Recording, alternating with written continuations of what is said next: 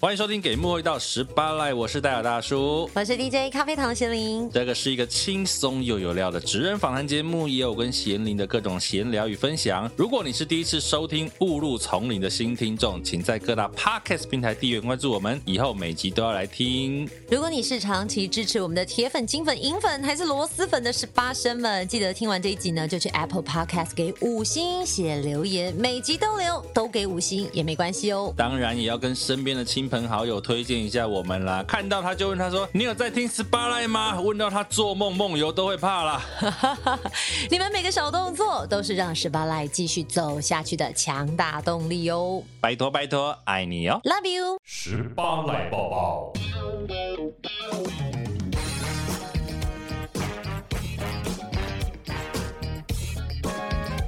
十八赖报报。什么呢？今天这一集我们来聊一些你有没有难忘的住饭店的体验？住饭店的体验呢？我好喜欢住饭店哦。为什么？因为觉得它是一个很享受，特别是那种五星、六星、奢华般的享受跟细微体贴的服务，你就会觉得，嗯，这个钱花的很值得，就很像出去玩，对不对？你会住饭店，通常都是出去玩，或者是洽工。对啊，我们出差常住饭店啊，或者是出国玩。我那天就想到，我之前有一次，我很多年前，我觉得五星级饭店厉害的，除了你刚刚讲的设备这些之外，有什么泳池啊这些，哎，那个服务真的是一般人想不到的。而细微体贴的服务会让你就是就是记住它，下一次还有机会，你还会想再住。就是那个填满意度调查的时候，你会给他勾非常满意。哎，现在住饭店有满意度调查吗？还是有，还是有，还是有，星级饭店都还是会有。哎。可能我一直都没有去翻桌上的那那一本吧。而且你给他填，他现在都有线上的啊，我可能都没注意耶。而且你如果给他填一些你比较有反应的，就是觉得不要说批评哦，嗯，稍微觉得诶不是我喜欢的口味，或或不满意的时候，他们马上就来关心了。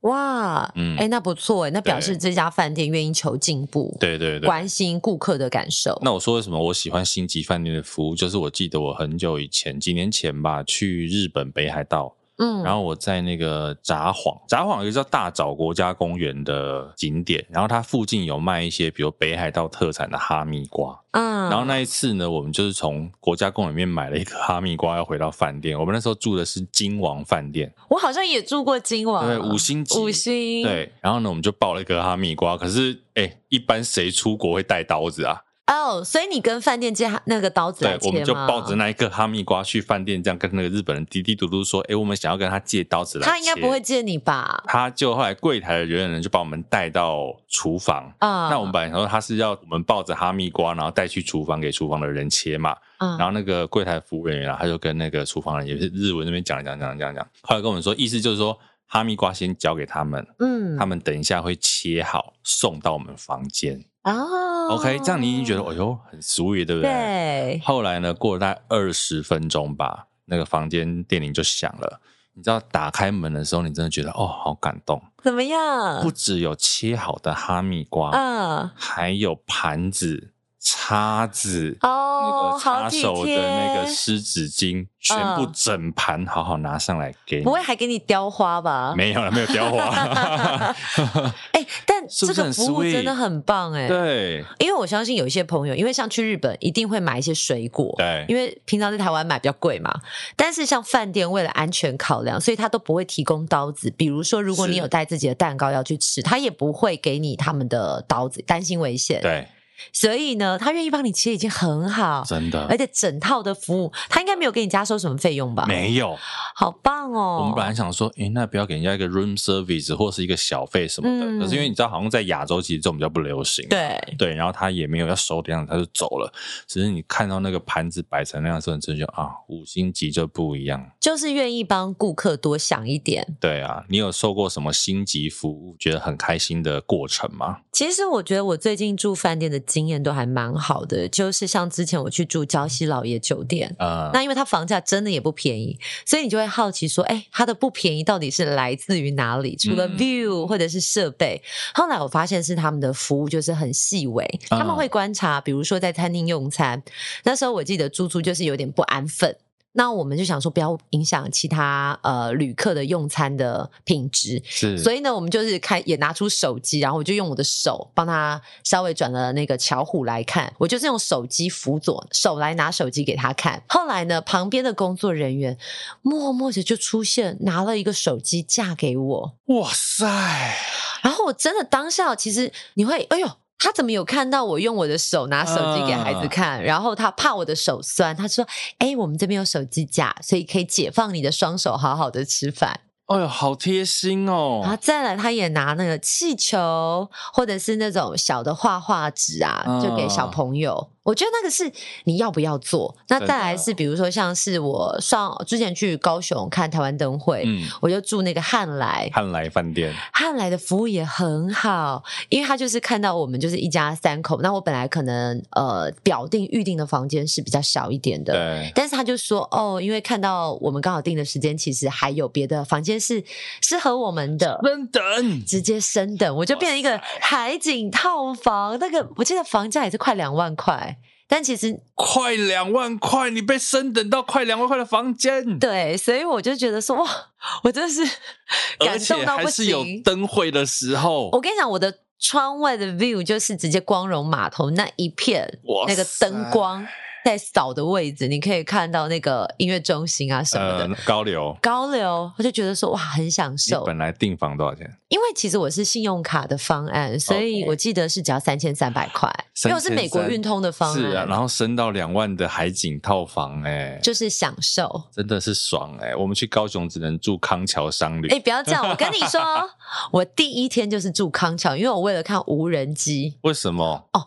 这个故事说来话长，我长话短说，就是呢，我决定去看台湾灯会，已经是呃，大概是比如说他最后一天闭幕式，我大概是他前三天的事情，所以我在非常慌乱之下，打开了那个订房网站，搜索所有饭店还有房间，到底哪边我可以订，然后是要离场地近的。我看了一 round，我真的订不下去，因为剩的房间大概就剩一个晚上，大概一万五、一万六.我就订不下去。后来就在一阵慌乱当中，突然看到康桥商旅竟然有海景房，但是如果你说康桥商旅要住到四千六百块，很好哎、欸。我问你，你会不会订？你那时候真的会有点纠结，因为我那时候在人生十字路口，因为，我知道康桥它大概平常在两三千块，两三千，对对，所以你要到四千六，double 哎、欸！但我后来还是定了，因为相较一样看到海景，但是要一万多块，那我只是其实先委屈第一个，哎，我也不委屈了，因为房间也还 OK，嗯，就是第一个晚上先住这里，隔天再换，是，就是一个蛮神奇、蛮奇妙的事情。不过大家这样讲，不要。如果你没有去过高雄住康桥商旅的，康桥很好，我跟你说，康桥其实不错，而且它有下午茶跟宵夜点心，对对对，免费。其实我们公司啊，我们如果去高雄出差的话，基本上康桥商旅是我们的首选。它真的是首选，比如说像是台南、高雄，其实我都会选康桥。只不过我现在为什么会说，哎，我为什么刚刚会用到委屈这两个字？其实是因为你现在有带孩子，你可能会希望房间有更多的空间让他奔驰。啊、那康桥是属于商。商务旅馆，对对对，他本来服务对象就不会是以小孩为主，而且因为我们家是小小孩，对，本来就不是商呃，本来就不是家庭客啦，是以商务客为主。嗯、像我们这种只下去住一天的、两天的，对，你可能一咖皮箱就住进去的这一种。对，但康桥的服务真的很好，因为猪猪在那边吃了人家很多的饼干，而且他也可以吃冰淇淋。哎，我小孩没有吃这种东西，不行不行，可怜的猪猪。哎，对，你知道吗？他看别的小朋友在那挖那个冰淇淋，他就说。妈妈，那是什么？我说那个你不能吃。大便，大便，你不要这样。他就说那个是 ice cream，因为他现在有可能有学东西，他、oh. 就说 ice cream。我说小朋友不能吃，然后我就默默把他领走。然后他爸爸就是觉得说，那爸爸爸爸在旁边挖，没有爸爸爸爸觉得我太严格，但是因为我觉得小朋友长大了，这些东西还是很多可以吃的机会，是就是没有必要这么小。好啦，大家可以接受我的说法吗？我觉得大家好像还是觉得我 很严格。自己的小自己的小孩自己带嘛，他要怎么带他家的事啊？对不对？对，还有什么？我跟你讲，金华酒店也不错。哎、欸，我今天是饭店推荐，有业配货。真的，我都要寄发票给每一家。金华也不错，还有那个，我最近去高雄福华，我觉得还不错。福华没住过，福华饭店还不错，然后它的游泳池很大，很舒服。哦，现在住饭店我都会想说要有游泳池可以放电猪猪玩水。哦你下午去放电放一放，晚上超好睡哦。对，还有什么？台中呃，那个御园酒花园御园酒店啊、呃，我本来想要讲一个那个台中很有名的早餐，我有点不满意。你是说两个木吗？两个木对对 我我跟你说，我刚刚其实本来哦，就是也有稍微想要讲这一个，但是后来我又把话吞回去。它的硬体很漂亮，对，可是好像就是在某一些细节上有调整的空间。我讲的房间也很漂亮，就它的硬体很漂亮，可是。在服务的细节上，似乎呢可以再更精进一点。对，可以。我讲的好保守。对对对，就是那个两个木那个。你刚刚是不是有感受到我想说？两个木上下是什么字呢？哦，大家自己想。你好烦哦！但是我我自己说，像我这呃上个月也有住那个花御园花园酒店，我其实有点搞不清楚它到底御园线还是花园线。御园是九份那个御园。我跟你说，它的早餐超好吃，它有真的吗？像。它明明是台中，但是它有像台南牛肉汤一样，它有放那个鲜的牛肉片，就是生的牛肉片，你淋热汤，自己变牛肉汤，而且它的牛肉片够厚，你每一口进去都有饱足感，超好吃。哇塞，下去台中可以考虑一下。不过你说那个汤，我想到刚刚讲那个康桥商旅啊，也有吗？他们我记得好像是九如还是哪一家，大家可以上网去查，它有剥皮辣椒鸡汤。天哪！真的，我觉得很棒的一个早餐。天哪，我想去哎！对，康桥商旅一个晚上两千多块可以吃到，好像有一个我忘记是哪一家店。我记得我前几年去出差的时候，它等于是类似像旗舰店。你知道它的那个吃早餐的地方，大概跟一个五星级饭店的吃早餐的那个餐厅差不多。然后我那一次去还在那边遇到张泰山，啊、泰山哥，对，他带这个小朋友去比赛，那时候还没有味全龙的时候。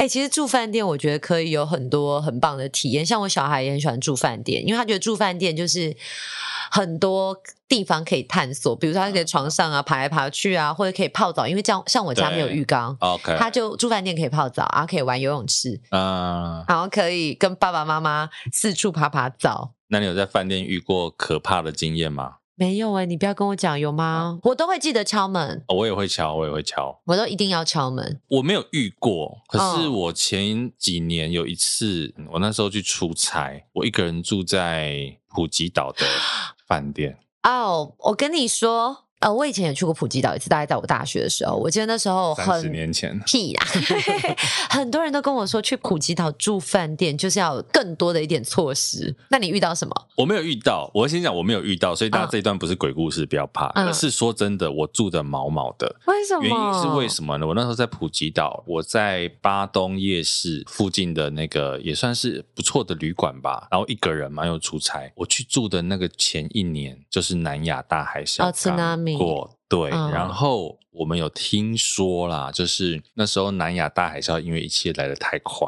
嗯，所以大家知道巴东夜市旁边就是普吉岛的度假胜地巴东海滩，那很多人可能来不及逃，嗯，他就被带走了，嗯，听说当地人告诉我们，很多人因为一切来得太快，他们后来有的时候会看到路边有人在招车，因为他们不知道自己已经 你叫我一个人怎么睡在 旁边的饭店呢？哎、欸，我我认真的，因为普吉岛或者是去泰国相关这样子比较特殊的国家，应该是说，我觉得可能大家都会赋予这些地方一些神秘的力量，加上前一阵子几年前吧，可能很流行这样子，就是呃神鬼的电影，对对对，所以有很多的细节被刻画都在这些地方，而且泰国这种电影又特别多，对。对，所以我记得那时候人家说什么，呃，住饭店你一定要先敲门，然后进了房间之后要按马桶冲水，嗯、冲完马桶之后呢，如果你要呃，比如说你房间就一张床就还好，但是如果你是一个人住双人双张单人床的那一种，你就要把两个床都弄乱啊！真的，哎，这我不知道这个，哎，我下次需要注意，因为我有时候常常就会睡到这种房间。他他就说，因为如果你可能没有弄乱，他会觉得那边就是空下来，他也可以一起。所以还有说什么，就是你的鞋子一定要乱摆。因为你摆的很整齐，它可能也会照你摆的很整，你穿上去，所以就要一正一反摆。但是我我其实应该是说，我没有真的都一定把这些细节都是跟着照做，做到了。可是我就是的确不会刻意把什么东西摆好，但是什么敲门这种冲马桶我会耶。我没有到冲马桶，敲门我会。我还会把所有的灯都打开。我去巴黎啊，去普吉岛那个晚上，我就是把所有灯都打开睡的。那你会把电视也一起打开吗？呃，我不会，我不会开，因为你半夜起来亮亮有声音，不是吓死人吗？没有，我我后来会开耶。真的吗？因为我有一次，可是如果像现在，其实就是一家出去还好，因为旁边还有人。是啊。以前工作真的超长，一个人住饭店，我会把电视打开，但是关没有声音。可是我为什么要打开？是因为我记得我不知道住哪一个饭店，曾经发生睡到一半半夜电视打开，可是我不知道它为什么打开，可是是没有声音，因为有一些是那种迎宾影片，对对对，所以它没有声音，它就是有一个画面在跑。可是半夜有东西亮的时候，你会被吓到，因为有人要看电视啊，烦呢、欸。可是你不觉得，你如果打开，你如果晚上，比如你半夜突然醒来，你也还不知道方位的时候，你看到，比如说刚好有一个特写的人，我跟你说，我的灯不会关，基本上我以前自己住饭店，我灯都是打开的，这个、然后我会把棉被把自己。盖在里面，然后我睡觉是那种，你有没有看过那个樱桃小丸子？樱桃小丸子睡觉的时候，他就是把整个头蒙住，他只露出眼睛在外面，就很像那种忍者。啊，不会很闷吗？你把鼻子露在外面啊，就是眼睛跟鼻子在外面啊，我都这样睡觉、欸。哎，哇塞，你是说在饭店还是在家里这样睡觉？在饭店.我就是以前一个人，因为我其实很胆小。可是我好奇，我刚才想说，有时候我都在想说，我到底要开灯还是关灯呢？你开着灯，一张开眼。就看得到，跟你关着灯会不会搞不好看不到？哎、欸，我我这个东西我也有想过，对不对？因为我我觉得我可能有被那种电影给置入，就觉得说光亮的地方，一些比较害人的东西是不会存在的。OK，他们可能也会害怕光，也不一定哦。我觉得现在日新月异的。可是我有住过一间，我近几年有住过一间很可怕的饭店。怎么样？它是有点像是那种某某会馆。嗯，可能是以前公务用途留下来的那种大型会馆。OK，房间还都是有点像那种壁癌有斑驳，很老旧的，很老旧。虽然 view 很好，也在知名景点，嗯、可是它就是一个很斑驳老旧。我洗澡的时候都觉得有人在看我。我我真的，我跟你讲，人有时候很敏锐哦。嗯。就是你你觉得不舒服的时候，是真的是你会有感受到一直有余光从四面八方来。大雄呢？大雄最喜欢偷看怡静洗澡了。我跟你静香啦，我们年纪露出来，静香啦，静香。我跟你说，我待会再告诉你到底是哪一家。好，我我那时候在洗，我进饭店的时候，其实我就觉得不舒服，因为它的那个除了有壁癌之外，它的陈设都是那种非常古老，比如说那种古色古香，有那种图腾是菊花的这一种。国画菊花的这一种，然后再到厕所，你可以看到是那种瓷砖贴砖，嗯，是那种小瓷砖贴砖，然后是用呃塑胶拉帘。那你觉得有人在看你的时候，我我觉得我那那时候洗澡是因为我进去房间我就觉得不舒服，所以我一开始进去我就因为我宗教信仰，我就超好笑。我先把进去把电视打开，然后我就开到那个好消息频道，嗯、就是呃基督教他们自己是的电视 Good TV，我就开看、嗯、大声。后来我就走去厕所洗澡，我厕所门也没有关，我厕所门是打开，我拉链也是开，然后我就是这样洗。可是呢，我隐隐约约就是有感受到。我刻意不看门口，可是我觉得门口有人在看我，就是你帘子已经拉起来了，不是吗？我没有，我其实全部打开，哦、因为那个的不舒服环境，我觉得我只有把所有东西都打开，我才不会害怕。我没有办法，就是想说，我现在把拉帘关起来，我自己只有在拉帘那一块，所以你也看得到门口，我就完全都看得到门口，就是因为。那种房间就很简单嘛，你就是房间的大门一卡打开，然后左边就是厕所的门，然后厕所的门进去就是浴室加马桶。那我就是把厕所门也打开，然后直接就是可以跟我自己的房间做互流动的这样。咚咚咚咚。我就是我唯一这么害怕睡觉，就那么一次。但幸好没遇到什么。我晚上很难睡，我跟我我那天是跟我先生视讯到我睡着，因为我刚刚说你陪我讲话。我到早上我的电视都还是一直开到早上，然后那天很，哦、那个是夏天，可我那个晚上很冷。我真的吓死了！我跟他说，谁在让我去住这个饭店，我跟他没完没了。我们明明从一个比较 sweet 的五星级服务开始，怎么收在这么可怕的结尾呢？好了，没有遇到东西就好。对对啊，平安平安平安，啊、那你你这样子怎么办？我要把它拉回温馨路线吗？还是没有？我们就是要留一点让大家害怕。没关系，留一点让大家害怕。其他的温馨我们以后再聊好了。欸、我觉得也可以请大家跟我们分享，比如说他住饭店有没有什么仪式啊，啊或者是他有没有曾经有说饭店奇遇记？对，应该我觉得饭店老实讲蛮容易有奇遇记的。对啊，对对有人就说他饭店绝对不住边间。也不住，哦、也不不住那种最在底端的。听说的确是边间比较会有一些故事啦，传说中就是光线照不进来。对，但是我好像也还好哎，我我我其实这会不会墨菲定律讲完了之后，然后谈够，我五月要去住住很多饭店的、哎。不会啦，其实现在应该还好。好了，这一集诚德林，对这一集呢，就聊聊这个我们住一些饭店的体验啊。其实我觉得星级饭店有星级饭店除了设备之外好的地方啦，嗯、然后可能你会遇到一些有趣的事情，但是我觉得大家平安就好啦。好，再来呢，其实这一集啊，我们。之前曾经访过那个艾尔达体育台的主播嘛，洪志伟主播。嗯、那其实呢，他这一集真的录了很长，有很多精彩的故事，太多东西可以分享了。真的，我如果不剪成两集，是有点浪费。所以呢，上一次他分享了很多这个奥运转播的幕后故事嘛，嗯，我们接下来就可以听听看他在其他的体育赛事转播，因为你知道艾尔达体育台转播很多其他的运动赛事啊，嗯，那他要在这个艾尔达待了很久，我们就可以来听听看他在其他的这些体育转播的幕后。有没有哪些故事呢？那我们再听听看洪志伟主播的专访。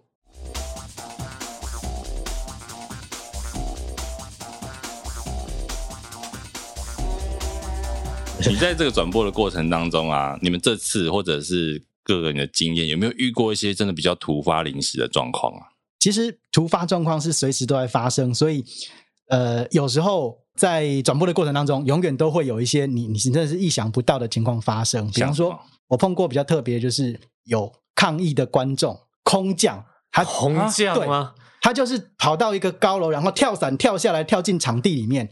足球赛吧，对对对啊，然后有这种抗议那个就是现在最近很红的俄罗斯的天然气公司 Gazprom 啊，对，抗议他们说他们呃，反正我忘记是他们抗议，反正是环保议题，是环保人士，居然因为你进不去场馆，所以他就用空降的方式跳伞下来，大制作大成本。呢，这是很厉害，这还不是一般，你你你要会跳，你要有那个方法再跳进去，要瞄很准呢，对，要很准，你们怎么报？这种情况也是就是嘻嘻哈哈的带过说哇。哇，这个真的是大手笔，这样子、嗯、就是就用空降的方式来抗议了。那奥运的比赛里面的话，其实像奥运跟国教会跟 FIFA 是世界上最管制最严格的两家公司，嗯、它下辖的所有比赛绝对都是非常严格，不会容许有这种情况发生。艾尔达很，我们很在转播的时候，其实我们很坚持，我们也不要。好多年前，我们老板就开始讲说，起初啊，我们可以有一些比赛是，是比方说训练新人，嗯、但现在没有了。艾尔达每一场转播上去都没有在。训练新人的，因为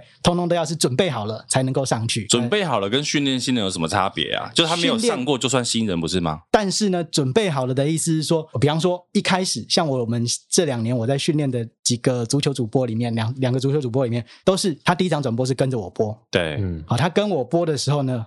在我跟他播的过程当中，让他去理解到说什么时间该讲什么话。但是让他真正上台之前，我们已经在录音室试过好多场。OK，对，等于是模拟已经播过的比赛，对对对对，模拟考通都已经模拟过了，试过了之后才上来。而且第一次的时候一定要跟我播，嗯，那跟我播 OK 可以了之后，我才会好两三场之后。好，我就让你去配奖评，懂啊，然后慢慢的去进入状况，从很小很小的比赛开始，有些甚至是录影的比赛开始，那慢慢的这样这样一步一步的，让一个主播能够从一张白纸，你刚刚说你会，对你刚刚说你会让他知道说什么时候该讲什么话，主播所谓的什么时候该讲什么话，能不能举一些例子？很多时候。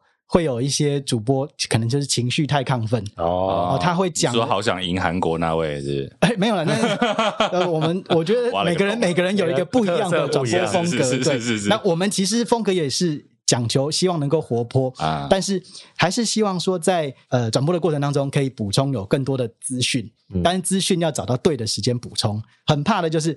啊，他低着头，很认真的在把自己准备的工作、这个功课啊，一个一个讲出来。哦，他在上一场比赛的时候，呃，进了几球，然后在先前呢对上对战的时候，已经有一个进球，然后突然抬头发现球已经早就进了。哦，不能错过重要的，对，没有关重要的关心场上的赛，场上的动态才是最重要的。是因为我们老板讲过，虽然说老板是一直讲说他我不是专业，可是我还是希望你们在转播的时候是一个导看的功能。懂懂懂，对，所以。主播其实最主要的工作，的确是你如果整场比赛很精彩的话，你一个补充的资料都不需要，是因为你根本找不到时间跟空档去插。比赛够精彩，你就大家不会想要注意这其他的相关资讯。但是比赛不是永远都会那么精彩啊，不精彩的时候，我们就想办法让它精彩，所以就讲一些奇人异事。而且你播足球的时候，我觉得不精彩的时候常常对对对，就是开始两边都不进球的时候。对对对对，那这种时候我们就可能都要补充一下说啊，他有时候我会会特别讲一些他生活上的事情，好比如说，哎，他老婆最近好像曾经有一些。跟他闹得不愉快，嗯，然后影响他的心情啊。你这些是去哪里看来啊？小道消息哦，就网络上很多 都会有嘛。那有些是甚至当事人还有出面出来讲，啊，反正就总之就是这一些呃特别的一些小故事，或或者说这位球员过去曾经受访的时候讲过他以前小时候的故事，或者说跟其他球迷的互动，或者说球迷里面去透露出来的一些讯息，是呃多方去了解的话，就会能够在转播的内容当中更丰富啊。有时候就。要进入到讲古的阶段啊，因为有时候，比方说事情发生的时候，刚好跟比方说二十年前曾经发生过的一件事情，刚好有一个雷同的地方，就可以拿出来比较一下，去讲一下，或者说跟这位球员啊，他已经很资深了，可是他刚出道的时候曾经发生过了一个类似的状况啊，都能够拿出来比较的话，都会让转播的内容更丰富。对，其实你们的转播，我觉得要做很多功课之外啊，去年我记得从东京奥运一直到后来，你们很多转播也玩很多梗呢，都在乱弄啊。其实这是我们这一次这个台长，他这台长其实是我的，算是我的后辈，因为他比我晚进公司，而且他跟我真的是长时间，最早最早我们在播欧冠播足欧冠足球的时候，他比我晚进公司两年，所以他那是二零一零年的南非世界杯之后他才进来的，然后。他跟我们，哎，我们两我们感情很好，所以常常就会互相啊、呃、开开玩笑啊什么的。那后后来他转型变成比较偏向幕后，然后现在当台长之后，他就会开始在二零一八年的世界杯足球赛的时候，我们才会开始玩起了宵夜梗。啊，对啊，刚好到半夜，呃，坦白说，那个宵夜梗之所以我们会认为很成功，是因为他不会重播。事实上，在二零一四年的时候，我们就已经玩过很多梗。当时常常是他跟我两个人在播的比赛里面啊，开场之前，因为中华电信 MOD 都会希望说，在我们的转播里面，他能够前面或后面啊有一些办一些活有一些活动，啊所以在常常是在开场前或者是比赛结束之后啊。二零一八年的时候是在比赛结束之后，二零一四年在开场之前啊，我们就有一些活动就对了。那那些活动的时候，因为我们就想说，其实也不会重播啊，那我们就。好好的来玩一玩，结合美食一下，反正就三分钟而已。那三分钟里面，就你有看到你就看到，没看到就过了。对。那既然这样，我们就来好好的玩一下啊。然后当时的一个时空背景也是二零一四年，其实当时我们也跟年代有一个转授权之间的争议。OK。所以在小组赛之后，就变成说啊，换成十六强淘汰赛开始，就变成是 TVBS 参加一起转播。是。那 TVBS。因为他们的女主播，女女主播的人都比我们强，所以当时呢，他们就派了女主播在开赛之前的半个小时，先有一个赛前报道啊。然后我们想说，那我们两个人要打什么呢？再加上我们的奖评，在通通都是男的，这样怎么会有收视率呀？啊？所以我们才会想要就是用搞怪的方式啊。结果后来呢，特别是在二零一八年的。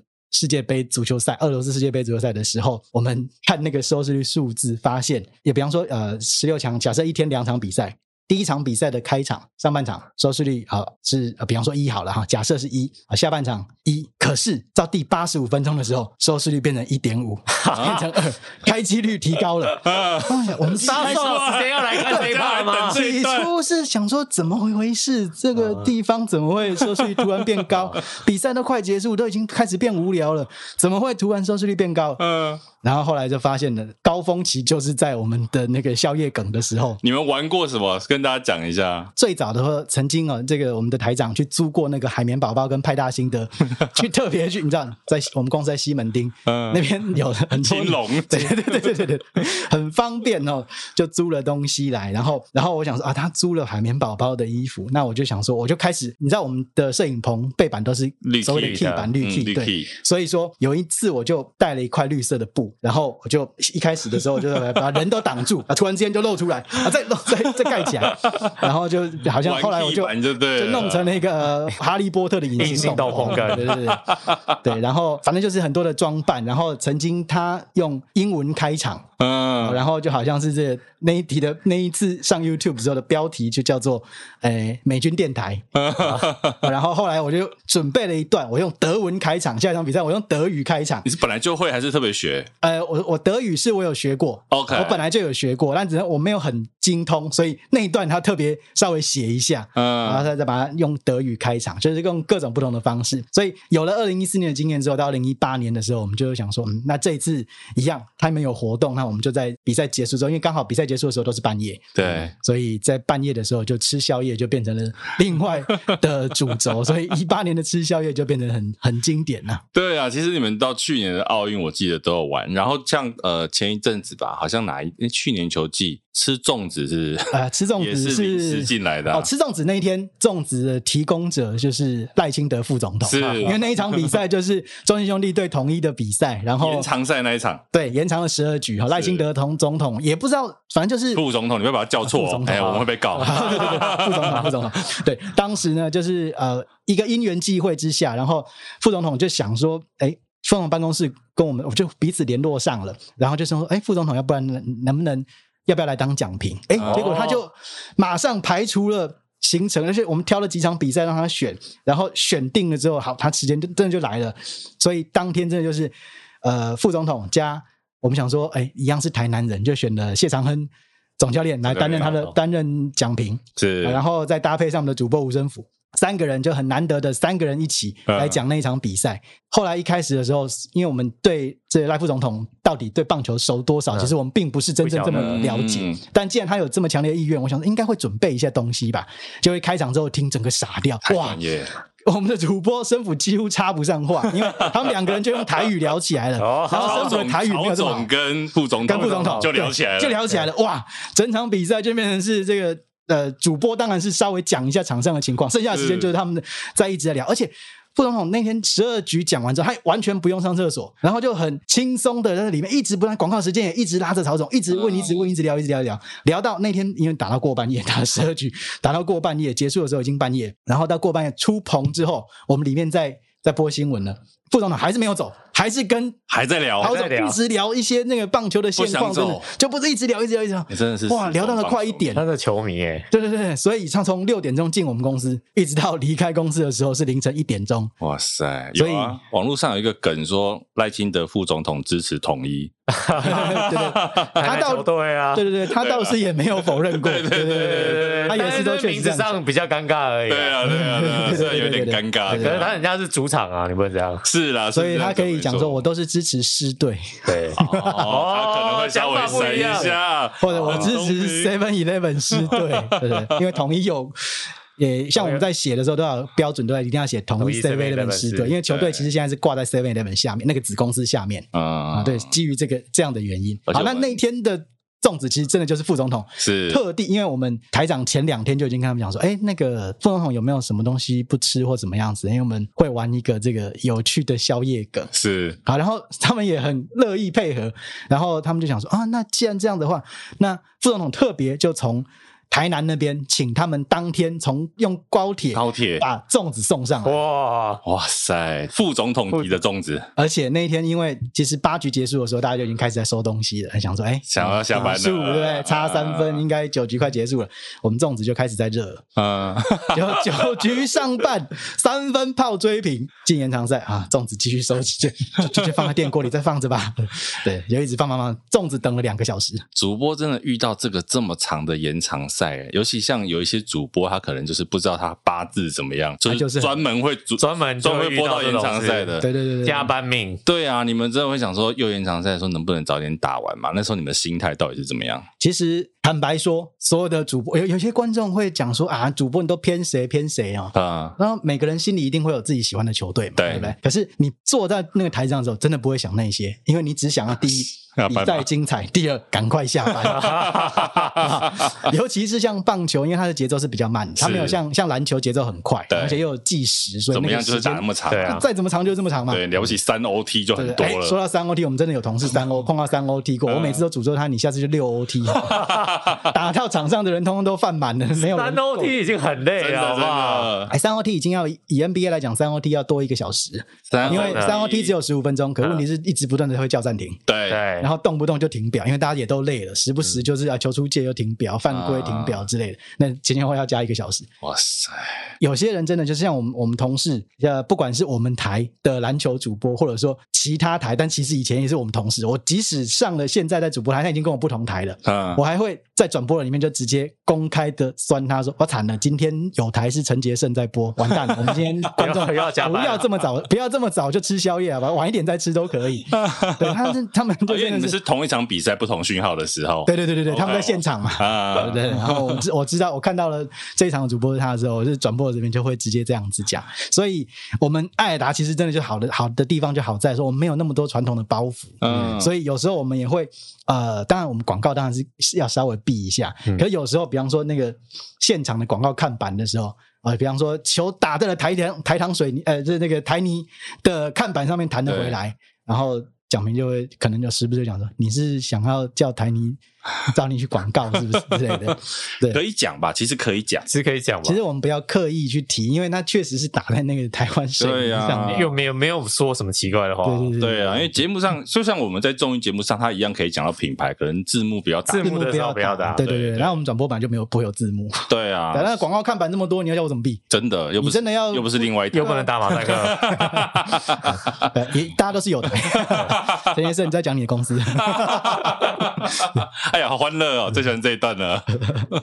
那你自己呢？你有主播印象深刻的比赛吗？你自己的话，其实真的好多好多比赛，印象都到现在为止都还是。印象特别深刻，像我前几天在我自己的脸书上面写的，就意甲的事情。我的第一场足球转播其实就是奥运的时候，是对，那那是一小部分，但其实比赛过程当中我根本不记得，我只记得对战的对手是谁啊，然后曾经也许有发生过什么。但是，诶，二零一八年南的俄罗斯世界杯的时候，刚好碰到我第一百场的世界杯转播啊啊，那一天，而且我那是前一天哦。我在想说，哎，那我到底人生当中播过多少场世界杯足球赛？二零零八年的时候，因为只有我一个主播，中间只有八场时间撞齐的时候，时间同时开打的时候，那不得已找另外一个主播来播，其他的我播五十六场。嗯、第二次的时候，我跟谢思义差一半，所以六十四除以二，三十二场。第三次算是，哎，一百场嘞，下一场就是第一百场。对啊，所以我才在赛前的时候特别在自己的脸书上面写说，哦，也一转眼来到第一百场。对，就。台长听到了啊，所以特别就在那天的赛后的彩蛋就不是不是宵夜。啊，因为那个其实第一场，所以是其结束的时候也才不过才八点，你不能 不要再吃宵夜太早宵夜，对对对对对，所以还特别有一个简单的活动这样，对对对，就是说来恭喜一百场这样。后来有其他的同业前辈也问我说：“哦，你还要算呢？”我说不是算啊，因为就很好记，然后第一届播了几场，第二届播了几场，不过才第三届而已，所以一下子就记得有多少场。OK，其实我觉得你们做这些仪式都蛮好的，而且其实刚刚讲回到刚刚那个做那个很多梗这件事情啊，你们现在其实蛮常在呛酸民的哦，没有在对乡民客气的，因为 因为我先讲一个我之前看到的，就是好像有乡民就说有网友啊，就说你们两场比赛中间怎么感觉呃明明因为前一场比赛可能 delay。然后 delay 到后面那一场比赛可能已经开始了，你们还在播广告，然后那个小编就直接回说：“啊，是不用换班哦。”嗯，对啊，就直接回那个说：“哦哟，这么凶，你们没有在他小酸民的？”没有啦，因为有时候其实是因为观众真的不知道啊，他不理解说你你呃为什么需要这样子，我要急着要看广告一定要播完之类的。对对对对，其实有时候我们不是真的广告，是因为人要换。对对啊，后来因为。就现在这任台长上来之后呢，他觉得说，我觉得早年的时候我们就有有被灌输过这个观念，但是其实很难执行，就是所谓的教育观众啊，对对对对，但是现在我们换了一个说法，我们叫做。检讨观众，不是说法太呛了吧？这不是换了一个说法，这开战吧？我们检讨观众，检讨观众。因为其实确实啊，因为在现在的网络时代里面，很多观众其实是非常热心，是。然后也有很多观众其实存心找茬，对啊，对。坦白说，也确实就是他可能是有台的支持者哦，死忠支持者，然后他会特别来呃酸一下，对。那因为我觉得乡民之间最有趣的地方就在于。其实是容许彼此之间互相开战的，对。然后战一战之后，呃，其实也觉得啊，嘻嘻哈哈的也就也就过去，这件事情不会真正的去发酵到什么程度去，对啊，所以还是会拿捏一下那个尺度在哪里啦。只是说，哎，适度的来吐一下的话，观众有些观众其实后来就发现，哦，自己真的是错了，还是还真的会道歉。嗯，对对对。而且你们现在在转播过程当中，你们都会在网络上看留言，对不对？呃，我们从零八年 开始对对对对对，因为最早最早是我们在转播美国职棒的时候，零八年在播美国职棒的时候，就会在 PTT 上面啊，然后呃，我们还直接跟留言之外，有些人留言了什么东西之后，然后我们讲说，哎。这个东西是我平常没我没有查到的，嗯，我就把它记录讲出来，变成智囊团，然后接下来就再要补上一句感谢某某某大大。然后就会很兴奋啊！妈，我上电视了，Thank you，对对对，很开心，很开心。对，哎，在 PTT 上面看到主播的账号现身，大家也很开心，好不好？对啊，也是会啊。掉到本尊的时候很开心。对，我觉得的确啊，身为球迷，尤其你被这个知名体育台或主播 Q 到的时候，一定很爽。嗯，而且 PTT 上面有很多神人啊，哦，真的真的，卡好大，卡好大，真的超强的。对啊，他的数据就你们来看，真的是很厉害的整理吧？我一直很好奇卡好大到底是谁啊？对对，然后后来好像有查到过。但是我又我又忘记了，但总之他真的很，他真的好多一些冷门的数据。对，比方说我们知道那个有一个 Twitter 叫做 ESPN 呃 Info 那些 Stats and Info，嗯嗯嗯对，他就是专门会在呃记录发生之后，可能二十分钟之后，他们的强大的资料库就会找到相关的资料，对，可能能够把它拿出来讲。但是我们没有啊。我们的所有的，我们毕竟还是在草创的阶段，尽管过了那么久，我们还在草创的阶段，但是一些相关的资料库建立并没有那么强大的状态之下，其实有像卡尔大这样的神人，我真的觉得很感激。我记得我看过他类似一些很神的，就比如说某一次，可能他今天就是中秋节，两这个中华职棒两地都是和局，他就会跟你说，上一次中秋节两地和局是哪一年的事情，但是跟上一次月全食是什么时候都可以马上找出资料来一样的意思。他真的非常。很扯啊！他真的很夸张，而且那个资料之强大，所以我每次一定要感谢卡好大。讲他的资料之后，一定要讲感谢卡好大，因为真的是太了不起了。但是这个人也很棒的，就是他真的很伟大。他这资料贴出来之后。就不鞠躬，他再也不会有任何的留言，也不会说妈我上电视。哎，对对对对，因为妈我很常上电视，这样。对对对，我的一样哦。对对对，比如说我们之前讲的这些爱国主播，嗯，有就乡民就会说，为什么你在播报的时候这么不专业？虽然是国家队，可是你也不能这么偏。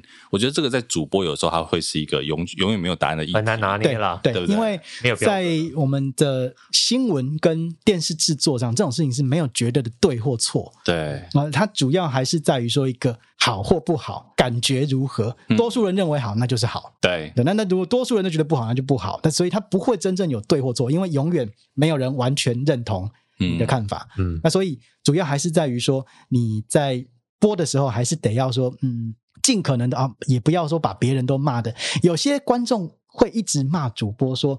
呃，偏袒哪一队？比方说，假设播职业比赛的时候，偏袒哪一队？主要是因为你会发现，被偏袒的一方，除了国家队的比赛之外，被偏袒的一方，通通都是领先者。哦，为什么？为什么都会偏袒领先者？很有意思，对不对？嗯，你说偏袒主场转播，我们可以理解，怎么会偏袒领先者呢？没有，我说的是观众感觉他偏袒领先者。哦，你说观众的感觉，OK。那为什么？那他打的比较好的时候，我是不是讲说，哇，他这场这边打得很好？对啊。落后的一方就觉得说，你在。你是怎样？我们很打很，就算是客观的描述，听起来也很刺耳。对，但的确就是这样啊。对，他就领先呢。我们有一个同事，老是被讲说他是象迷，嗯我一点都不喜欢，我 我一点都不是象迷啊。可是为什么他老是会被批评呢？我仔细听之后才发现，啊，废话啊，他播的比赛相对就在赢啊。他在赢的时候，他在赢的时候，他当然哎。比方说那一天林志胜打了一个三分全打，我说哇，打了一个三分全打烂透了，不可能这样讲嘛，对啊，对，不可能这样讲嘛，这手感很火，对啊，抓到了投手的失头球。啊，这样也不对。就是主播他一定会在球员表现精彩的时候，他会比较激亢奋一点点。那当他表现不好的时候，他失误的时候，可能我们就啊，他这个其实是可以处理的更好，怎么样？对对对。啊，你就就讲说，你在为什么骂我的球员？好 say 我们啊，对。所以这其实是不是？其实你就突然发现，哎，也没有这么难理解啊。观众因为观众他就是坐在电视前面看嘛，所以他会就自己听到的东西，然后来有一些不同的理解。是啊，但是同一句话因为两个不同球队的人听到就感觉就不一样了。的确啦。对啊，所以你会发现说，其实主要会。真正的纠葛的地方在这里，所以我以前也在转播的时候，我也曾经跟观众讲过，说其实我们真的每一个人都有自己支支持喜欢的球队没有错，可是当他坐在那边的时候，他真的就是不会特别去想到这些事情，是因为他光是把场上的东西给讲解过来的话，其实就已经要花很多的心思了。他怎么可能会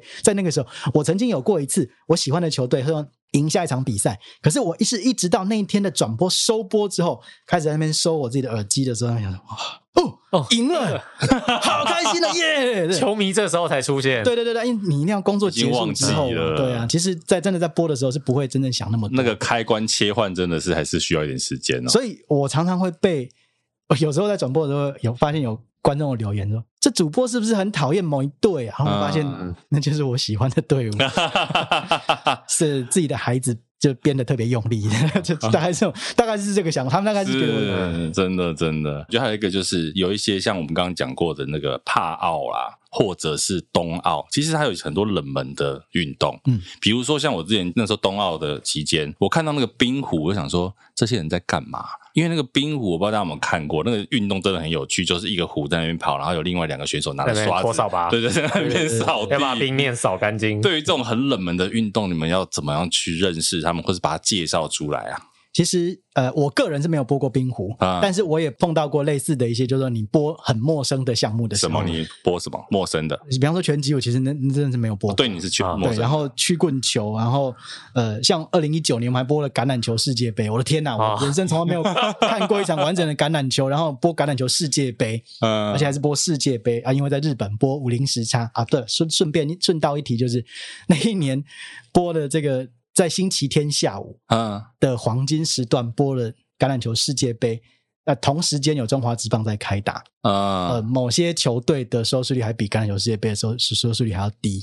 啊，啊，总之啊，不管我们家下了麦之后再说。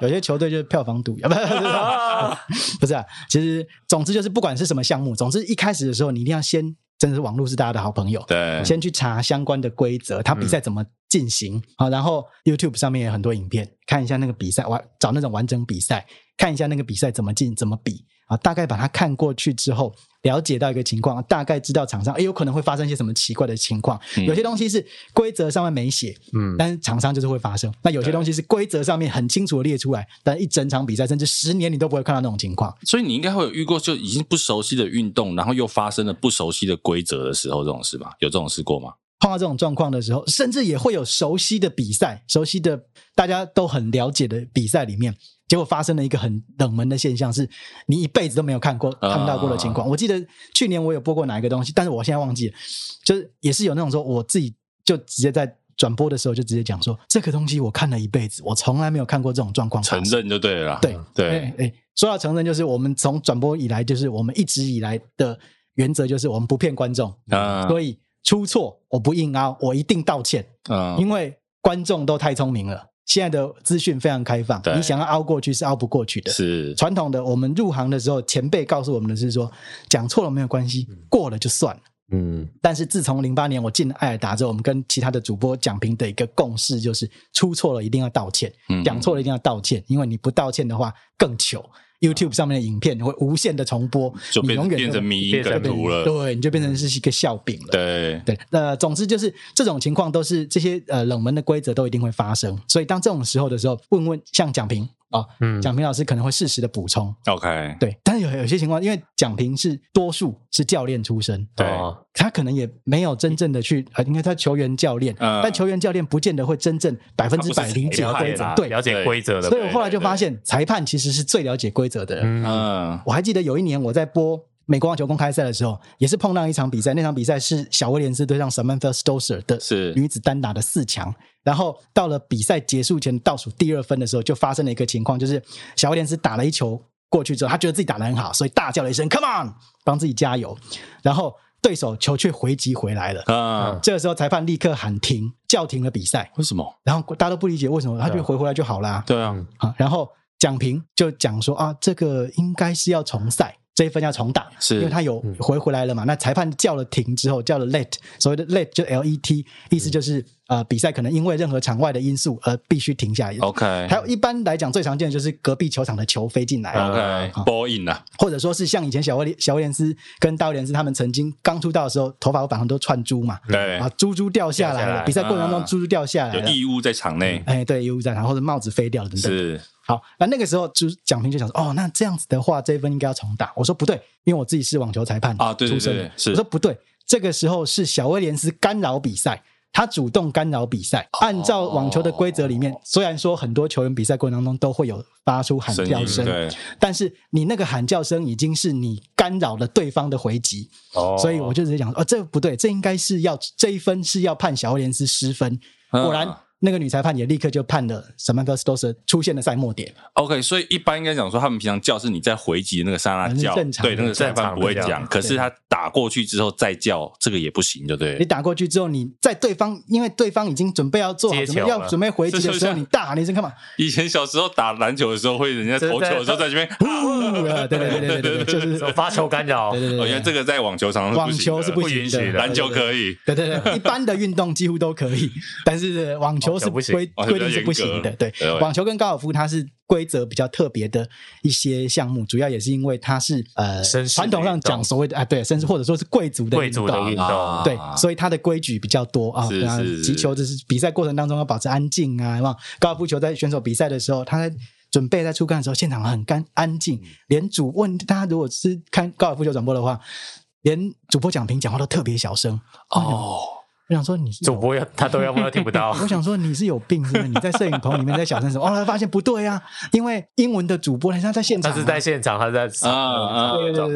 然后他其实也不，后来想想也不对，他他还不是在那个洞啊？对啊，他是其实他是真正的在在包厢里啊，对不对？符合那个情境的氛围，他就只是要单纯要符合那个情景。对对对。所以其实你有时候看体育的规则，你也可以知道这个体育的运动的阶级在哪里。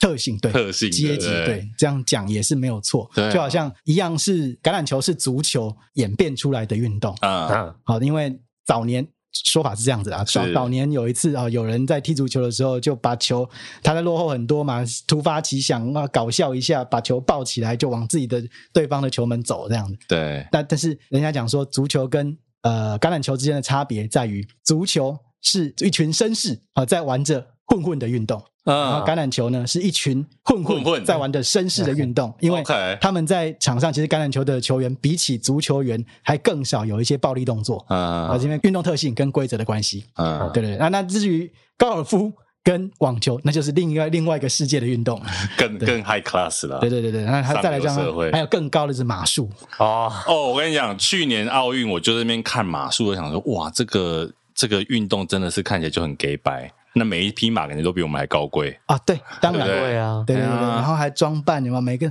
它的鬃毛还要有有呃特殊的一些绑法跟装饰。而且我曾经看过一篇文章，他在讲那些马如何被运到奥运的赛场。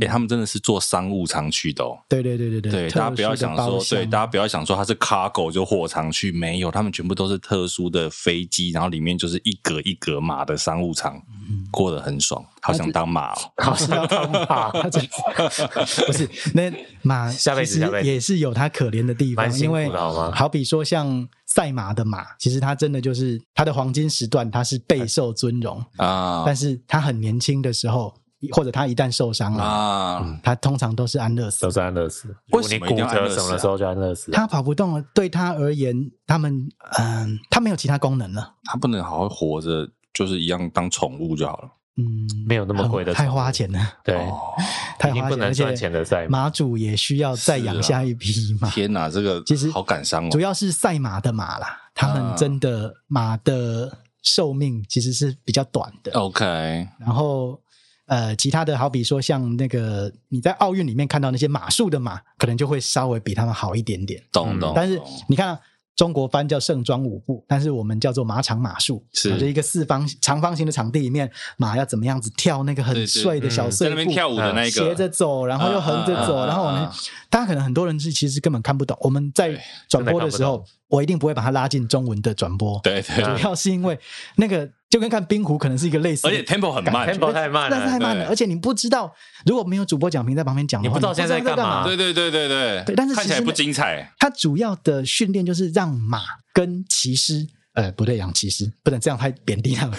跟顶级的选手，OK，选手选手 贵族 啊，他们呢，其实能够合而为一啊。我叫你干嘛你就干嘛，我叫你小碎步跳你就小碎步跳，控制就对了。对，而且那个马就是能够完全的，就是跟他的马的主人一起完成一个很漂亮的动作。是，所以那个其实是很高深的艺术，但就跟冰壶有点类似，它也是一个很高深的艺术。就是冰壶，大家会，如果你看你刚刚讲到冰壶，对，这边是刷地那个，对，它。其实一开始的时候，你就发现啊，当呃诶一局的比赛里面，两队各要丢十个壶，第一个壶出来的时候，你就发现它怎么丢那么浅，卡在中间在干嘛？啊，原来它就是所谓的在布局啊，哦，它就是跟围棋有点像，它是在布局布阵。我卡在那边的话，哎，你就不能直接往里头走，那你要怎么样绕过去，或者你要把我撞开，真的，反正就是战术了啦，对，都是战术了。真的看得懂的超厉害的啊！